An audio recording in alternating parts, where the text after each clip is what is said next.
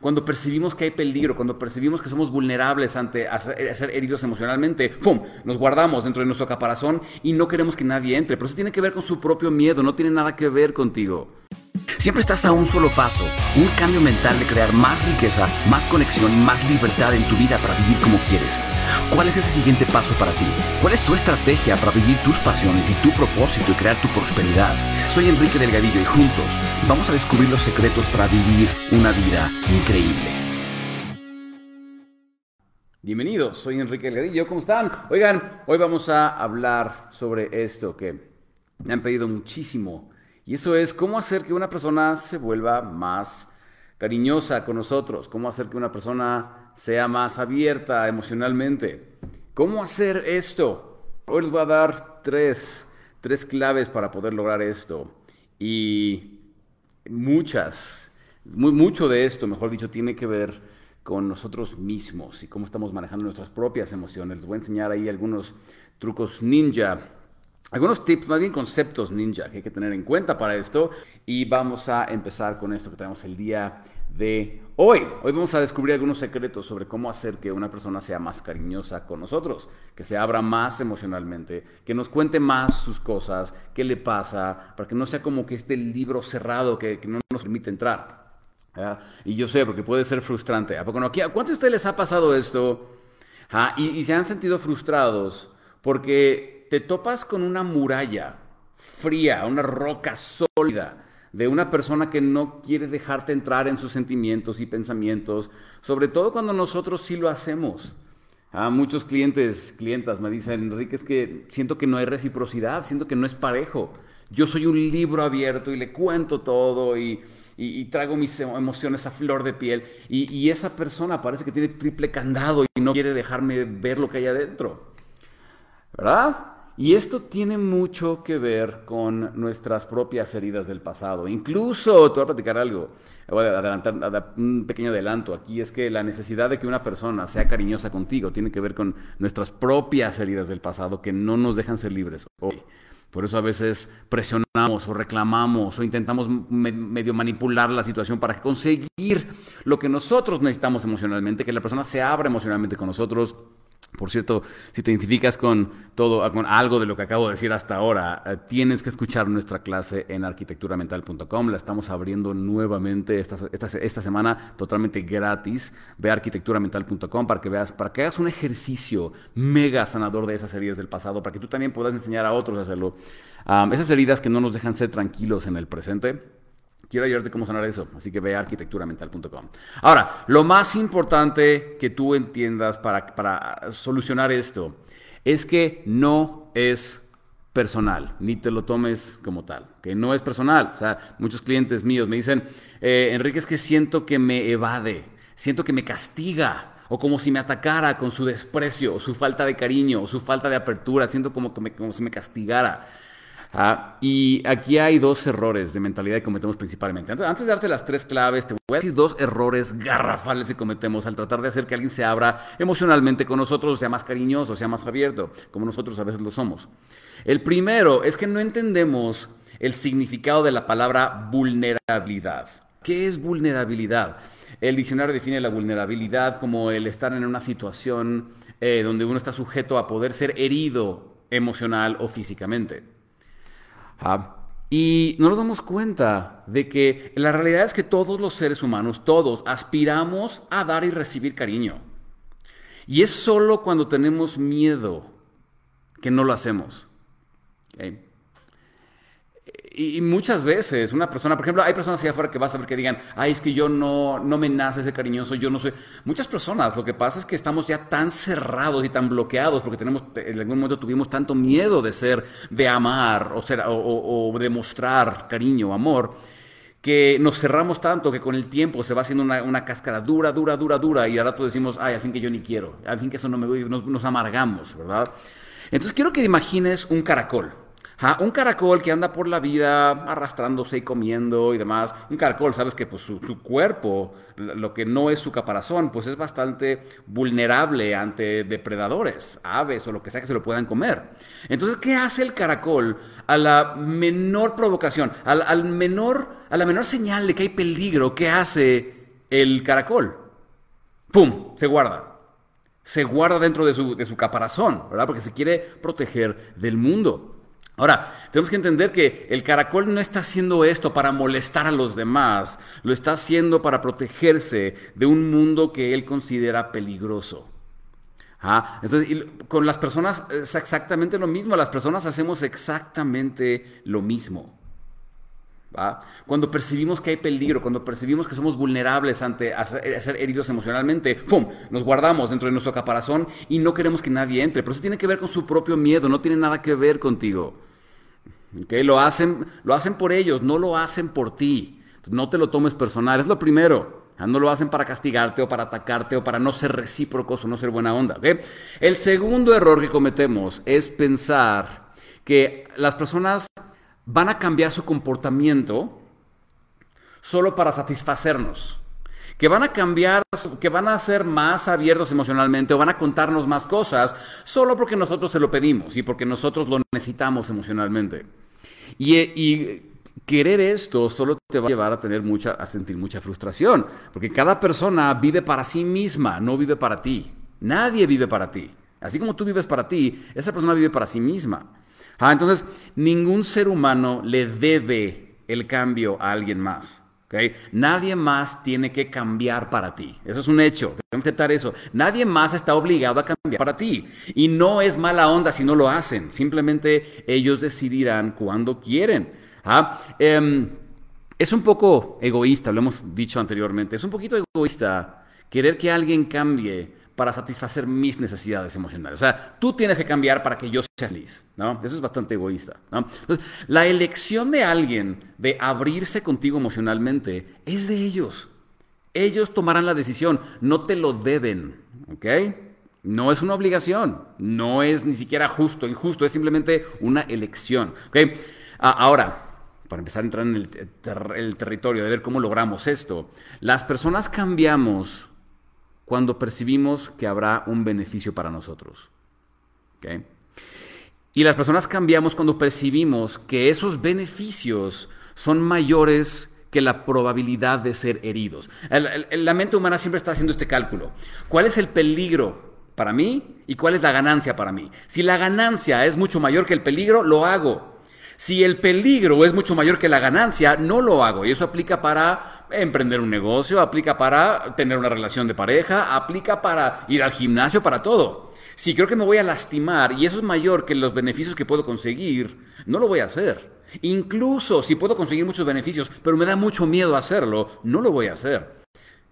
La clave es que la persona quiera hacerlo, que tenga beneficios al hacerlo y que perciba muy poco peligro al hacerlo. Solo así es que hacemos las cosas, adquirimos la confianza para abrirnos, para emprender, para amar, para lo que sea. ¿Ok? Tenemos que entender ese, ese aspecto de la psicología humana. Entonces, ahora que entendemos esto, voy a darte tres claves para que puedas conseguirlo, para que tú puedas lograr, para que seas una persona más influyente en tus relaciones, para que la otra persona se abra contigo, sea más cariñosa, te cuente lo que, las cosas que le pasan.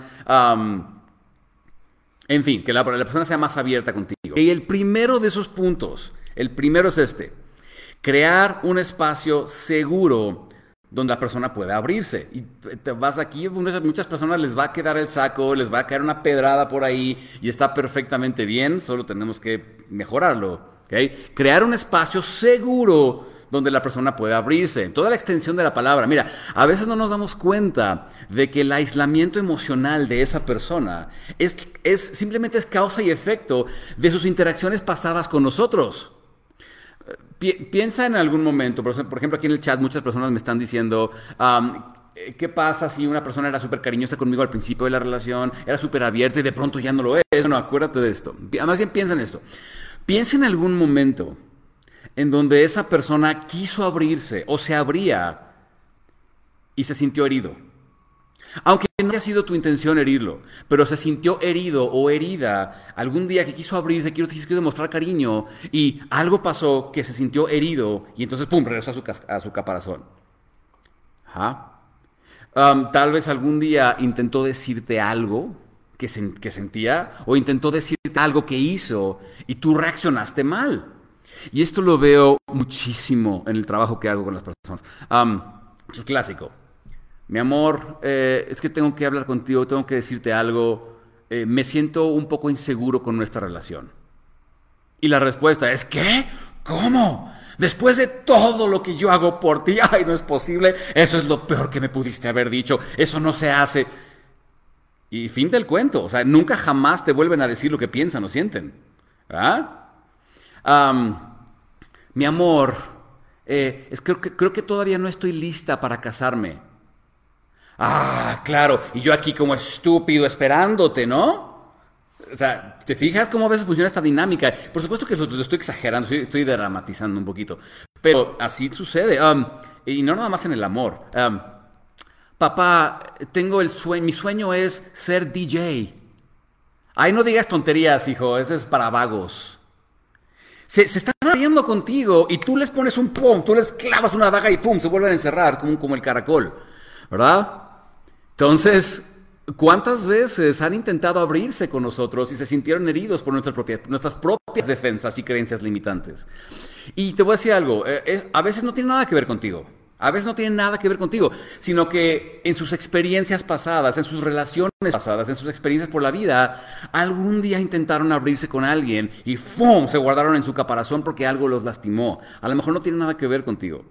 ¿Okay? En cualquier caso, la solución es esta, para el primer tip. Tenemos que proporcionarles un espacio donde sea seguro expresar lo que sea. Lo que sea, cualquier cosa. y escucha esto, la pregunta del millón para que tú te hagas a ti mismo, a ti misma, es esta. La pregunta es si nuestras propias heridas internas y nuestro propio ego nos va a permitir escuchar cosas que tal vez no queremos escuchar y estar en paz con eso. ¿Puedes? ¿Podrías? Porque muchas veces queremos que nos cuenten, queremos que se abran con nosotros, pero solo lo que queremos escuchar. No nos damos cuenta de que muchas veces lo que más, los que más trabajo personal tenemos que hacer para que se abran somos nosotros. Eh, si te identificas con esto, de hecho, eh, te recomiendo mucho ver la clase gratuita que estamos abriendo ahorita en arquitecturamental.com. ¿Ah? Se lo ve en tu navegador, www.arquitecturamental.com. Vas a descubrir un montón de cosas que no sabías acerca de ti. Vas a poner en papel, vas a ver en papel plasmado las cosas que dices, wow, esto de dónde salió, por qué traía eso. Um, ve arquitecturamental.com para hacer un ejercicio mega poderoso de introspección. entonces, es la primera clave, ¿ok? Proporcionar un espacio seguro donde todo valga, validar lo que la otra persona dice. Que si no me gusta lo que está diciendo, yo tengo que aprender a controlarme porque la persona se está abriendo conmigo. Que no me guste lo que esté diciendo es otra cosa, ¿verdad? No se vale decir, quiero que te abras, pero que nada más me digas cosas bonitas. No, así no funciona, ¿va? Entonces, eh, número dos, primero es crear un espacio seguro donde la persona pueda expresar. Número dos es que la persona sienta que pueda hacerlo en su propio tiempo.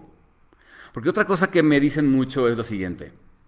Es que Enrique, yo ya lo he intentado, yo ya he intentado hablar, yo ya he intentado que se abra.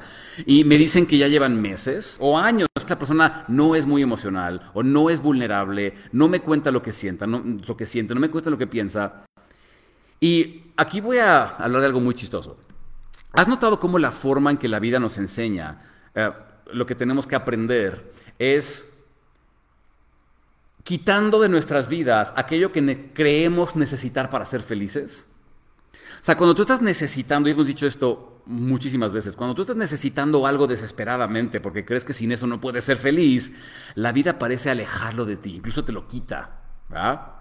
Pero cuando fluyes con la vida y dejas que la vida te sorprenda y sientes plenitud con lo que hay aquí y ahora, y empiezan a aparecer las mismísimas cosas que tú querías. Entonces aquí seriamente tenemos que cuestionar algo. Si, si más que haya un vicio de relación, o sea, que hay algo mal con la relación, tal vez nada más existe una profunda necesidad por parte de nosotros de que se nos dé lo que nosotros damos. Ajá, sentirnos amados como a nosotros nos gusta amar. Muchas veces el que esa persona no sea tan cariñosa, tan expresiva, no es que haya algo malo en la relación. Muchas veces es porque nosotros esperamos recibir lo que nosotros damos. Y nos gusta recibir amor de acuerdo a lo que nosotros damos como amor. Y algunos nos gusta llamar a esto reciprocidad. Y creemos que es como que un mecanismo universal de justicia que tiene que cumplirse, ¿no? Si yo doy, tú dame. Cuando en las relaciones eso es totalmente subjetivo. Piensa esto, para una persona, su idea de amar puede ser mandar mensajes de buenos días, mi amor, ¿cómo estás? Con caritas felices y corazones. Mientras que para la otra persona, amar es, su significado de amar es cuidar y proveer eh, para la gente que ama, para la gente que quiere, para su pareja, para su familia, lo que sea. Esa es su idea de amar. ¿no? Y son dos cosas distintas, ninguna está bien, ninguna está mal. Para una persona, amar puede ser dar regalos y flores. Y para otra persona, amar puede ser el tolerar a su suegra tóxica. ¿No? cada quien tiene una idea diferente de lo que es amar. Y no siempre vamos a ser amados como nosotros esperamos ser amados. Y eso no está mal, siempre que sepamos cuál es la forma de amar de la otra persona. Por ejemplo, muchas mujeres me han dicho esto. Ustedes saben que yo trabajo muchísimo con mujeres. Muchas mujeres me han dicho que para ellas dinero es igual a amor. O sea, el que su pareja gaste dinero en ellas es igual a cuánto me ama. Entonces, mientras más gaste en mí, más me quiere, ¿no? Y eso no es que esté mal, es mucha programación y condicionamiento social que nos meten, ¿verdad? Pero creemos que mientras más gasta en mí, más me quiere. Y luego se topan con parejas que, como ellos no relacionan dinero con amor, entonces no son súper espléndidos con ellas, y entonces ella no se siente amada. No siente que hay reciprocidad. ¿Por qué? Porque no gastan mucho en ella. Cuando para él el amor es totalmente distinto. Tal vez para él amor es poder filosofar hasta las 3 de la madrugada sobre la vida y, el significado de la vida y poder compartir momentos de iluminación espiritual con su pareja. Ninguno de los dos está mal. Solo que no conocen el mundo del otro la forma de expresar amor de uno eh, es, la, es diferente a la forma de expresar amor del otro. Y entonces no estamos recibiendo el amor que nosotros creemos merecer porque el amor se ve diferente en la mente de la otra persona. ¿Sí? De la misma manera, entonces hay, hay que preguntarnos si al querer que la otra persona se abra, no estamos más bien esperando arreglar algo que ni siquiera tiene que ser arreglado, que solo nace de una necesidad nuestra para sentirnos amados como nosotros amamos. Entonces, esto pasa muchísimo. Si yo soy el tipo de persona que cuando algo le pasa, va y le cuenta a su pareja, entonces yo espero que haga lo mismo por mí. Porque si no, no me ama, si no siento que no soy amado. Y no tiene nada que ver con eso. A veces, cuando podemos aceptar que nuestra pareja no nos va a contar todo y que eso está perfectamente bien y podemos ser felices con eso, las relaciones cambian y te sorprenden. Muchas veces la vida te da lo que quieres cuando dejas de sentir que lo, cuando dejas de sentir que lo necesitas. Y dejas de sentir miedo de no tenerlo y empiezas a fluir desde el desapego. Tú no sabes, muchas veces cuando tú sueltas esa necesidad de que las personas sean cariñosas contigo, porque muchas veces es, un, eh, e, es el resultado de un cariño que no nos estamos dando a nosotros mismos. Lo, lo, esperamos externamente. Queremos que alguien más llene nuestro vaso. Ah, la vida te dice no y te lo quita. Y el momento en el que tú trabajas contigo, haces tu proceso de arquitectura mental, y tu trabajo, tu, tu, trabajo interior y te desprendes de esa necesidad de tenerlo, lo que termina sucediendo es que de pronto las personas empiezan a abrirse más contigo, porque ya dejan de percibirte como esta persona que quiere quitarles y empiezan a percibirte como esta persona que quiere aportarles. Y eso hace que las personas se abran contigo. ¿Okay? Número tres, por cierto, nuevamente les recomiendo, vayan a esa sesión arquitecturamental.com. No sé cuántos de ustedes ya la tomaron, por cierto, cuántos de ustedes ya vieron esa sesión de arquitecturamental.com. Díganme si ese ejercicio les hizo reír, llorar, tener confianza y, sanar por dentro y transformarse. Platíquenme aquí en el chat. siguiente, número tres. Por cierto, ahorita voy a hablar de algo. Aquí alguien me pone, me pone que no está buscando tanto el cariño, sino respeto. Vamos a hablar de eso en un momento. ¿okay? Número tres, lidera con el ejemplo. Si tú quieres que ellos se abran para sanar, hazlo tú también. Y ahí te va. Aquí en, en, este momento hay muchas personas pensando, hay un montón de personas pensando, yo sí lo hago, yo sí me abro. Y se van a colgar esta medalla de el comunicativo de la relación. Yo sí lo hago, yo sí soy el abierto, yo sí soy... y hay que aclarar algo. Usar nuestra relación como basurero para contar todo lo que nos pasó en el día y quejarnos de la vida o quejarnos de nuestro trabajo o de nuestras familias, no es precisamente animar al otro a ser vulnerable. ¿Ah? De la misma manera, no es lo mismo eh, contar cuando Eh, no es lo mismo contar a mi pareja cuando siento un conflicto y, y, expresar lo que me hace sentir ese conflicto, que acusar y culpar al otro de que yo me sienta de esa manera. Y luego nos preguntamos por qué nunca quieren hablar con nosotros. No, es lo mismo, porque personas dicen es que yo sí lo hago, yo soy comunicativo. No es lo mismo expresar sentimientos y ser vulnerable a decir, mira cómo me siento por tu culpa. Vean, no es lo mismo. Entonces muchas veces lo que queremos es que, una, es que esa flor se abra, es como, como una flor que tú quieres que se abra y en lugar de regarla y darle gotitas de agua para que pueda florecer, lo que hacemos es que agarramos una manguera de bombero y le echamos agua a todo lo que da. Y es lo que muchas veces hacemos. Creemos que estamos siendo comunicativos y demás. No, estamos tirando toda nuestra basura mental sobre otra persona y eso no tiene nada que ver con ser comunicativos. Entonces hay que cuidar eso. Tú no quieres, una flor no se va a abrir si le estás atacando con una manguera de bombero, ¿verdad? Entonces, expresarnos de esa manera solo levanta aún más las barreras de las personas. Y siente, imagínate, esta flor no se va a abrir porque dice, si yo me abro, este, esta, esta agua que me está llegando, todo este... Eh, esta, esta fuerza externa que está llegando va a terminar por destruirme, ¿verdad?